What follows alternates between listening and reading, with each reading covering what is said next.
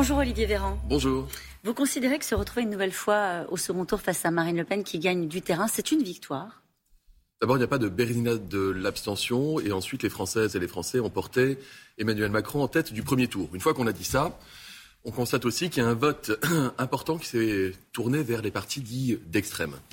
Ce qui veut dire quoi? Ce qui veut dire euh, que les Français ont voulu euh, exprimer une, inquiétude, peut-être même une forme de, peur, ce qu'on peut comprendre dans un contexte où, les crises se succèdent, la crise des Gilets jaunes, la crise euh, pandémique, la crise, la guerre aux frontières de l'Europe avec l'Ukraine. Emmanuel Macron avait dit lors de la dernière présidentielle, on se souvient, hein, il était devant la pyramide du Louvre, il avait dit que, en fait, il ferait baisser ce camp des colères.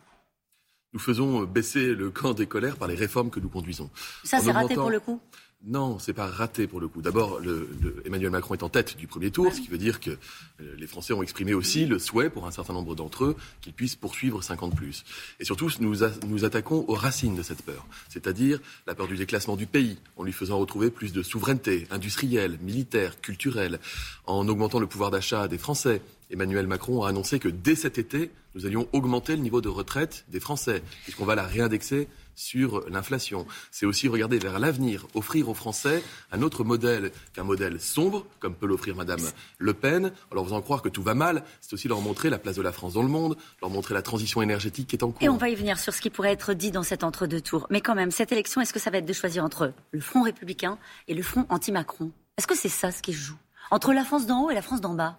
Ce qui va se jouer, encore une fois, c'est un modèle sociétal majeur pour les Français. Et au moins, il y a un choix qui va être clair, qui va pouvoir être exprimé dans ce débat d'entre deux tours, parce que tout nous oppose à Madame Le Pen. Mmh. Nous avons le choix de l'Europe, l'Europe qui protège, on l'a vu avec les vaccins, l'Europe qui protège, on le voit avec l'Ukraine. Quand Madame Le Pen, elle, fait le choix de sortir de l'Europe. Alors elle dit qu'elle ne veut pas en sortir, mais ne soyons pas dupes. Quand vous quittez tous les traités européens, de, facto, vous en sortez. Elle fait le choix des alliances militaires avec M. Poutine. C'est le choix aussi que nous faisons de la justice sociale, de l'égalité sociale, quand elle essaye de prospérer sur la notion de division et de séparation des Français les uns vis-à-vis des autres. Donc ce choix qui va s'opérer, vous verrez, ça va nous permettre d'avoir une campagne qui va éclaircir les positions de chacun. Jean-Luc Mélenchon a appelé à ne pas donner une voix euh, à Marine Le Pen. Il l'a répété quatre fois. Euh, déjà, ça vous suffit comme consigne? C'est assez clair? Je note que la plupart des candidats du premier tour ont appelé de façon plus ou moins limpide à voter pour Emmanuel Macron au second tour. Les électeurs de Jean-Luc Mélenchon, ils ont été nombreux dans ce premier tour.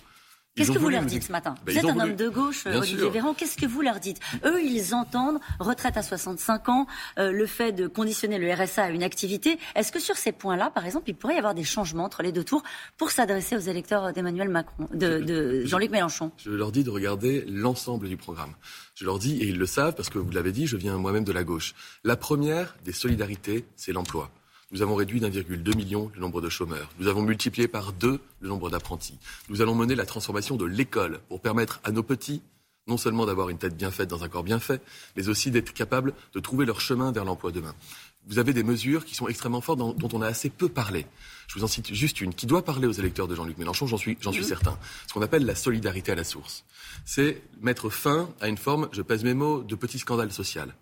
Je m'explique. Quand vous payez vos impôts, c'est simple, c'est rapide, c'est automatique et c'est juste. Vous savez qu'on va vous prendre le bon euro au bon moment.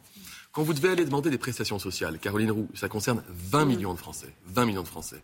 Des allocations logement, des allocations familiales, la prime d'activité. C'est des demandes tatillonnes des administrations et à la fin, ça ne tombe jamais juste. Nous allons supprimer le non-recours, nous allons simplifier les choses. Ça, c'est quelque chose qui parle Emmanuel à cet Macron va retrouver sa jambe gauche dans cet entre-deux tours Il, le faut? Il n'a jamais perdu la jambe gauche. Il n'a jamais perdu la jambe gauche. Quand vous parlez de... Vous savez, il a, il a le il a cette sincérité de la personne qui est en responsabilité depuis cinq ans dans le pays et qui ne ment pas aux Français. Et donc il leur dit, notre modèle social qui nous a protégés pendant la crise, le quoi qu'il en coûte, qui fait que les commerces n'ont pas fermé, les restaurants n'ont pas fermé, ce quoi qu'il en coûte, eh bien il faut être capable de le financer dans la durée pour avoir aussi plus de dépenses sociales. Demain, pour l'autonomie par exemple, pour le grand âge, le grand âge? Oui, je, je vous pourriez m'arrêter. Non, Madame Le Pen n'en parle pas, par exemple. Comment est-ce que les Français vont vieillir demain? Ils veulent vieillir chez eux le plus longtemps possible. Je, nous allons porter une véritable politique pour répondre à cette demande. Alors Emmanuel Macron, avec son, son nouveau slogan, hein, c'est s'appelle Nous tous, a l'intention de parler à une partie de la France qui ne se sent euh, peut-être pas représentée par nos institutions, peut-être ceux d'ailleurs qui ne sont pas allés voter.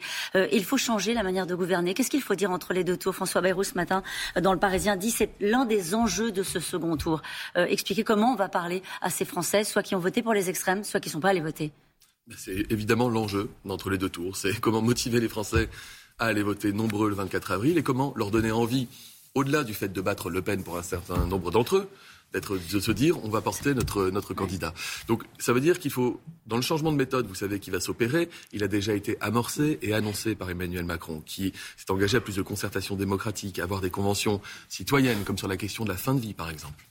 Elle peut gagner, Marine Le Pen, Véran Elle est candidate au deuxième tour d'une élection présidentielle. Elle a la légitimité pour se présenter à ce second tour. Donc nous allons tout faire pour non seulement la faire battre, mais aussi emporter la Ça veut dire qu'il faut vraiment faire campagne entre les deux tours. Il faut vraiment mouiller le maillot. Faisons campagne. Nous faisons campagne. Vous savez, on nous disait il n'y a pas de campagne, il n'y a pas de débat, les Français n'iront pas voter. C'est pas le cas. Et les Français, ils aiment la politique. Euh, Qu'est-ce que ça veut dire euh, inventer quelque chose de nouveau afin de bâtir une action commune? C'est ce qu'a dit euh, hier soir Emmanuel Macron. Il pense à quoi? Un nouveau parti, une coalition, ça veut dire quoi? C'est considérer que le dépassement en politique qu'Emmanuel Macron a amorcé en 2017, quand il nous a dit faisons de nos différences une richesse, une force pour le pays, ce dépassement, il peut se réaliser sous la forme d'un seul groupement politique qui rassemblerait les euh, différentes composantes d'une majorité plurielle qui a montré depuis cinq ans qu'elle savait fonctionner ensemble. Donc c'est fini en marche. Ça veut dire que les choses évoluent, rien ne se perd, rien ne se crée, tout se transforme. Merci beaucoup, Olivier Véran. Merci.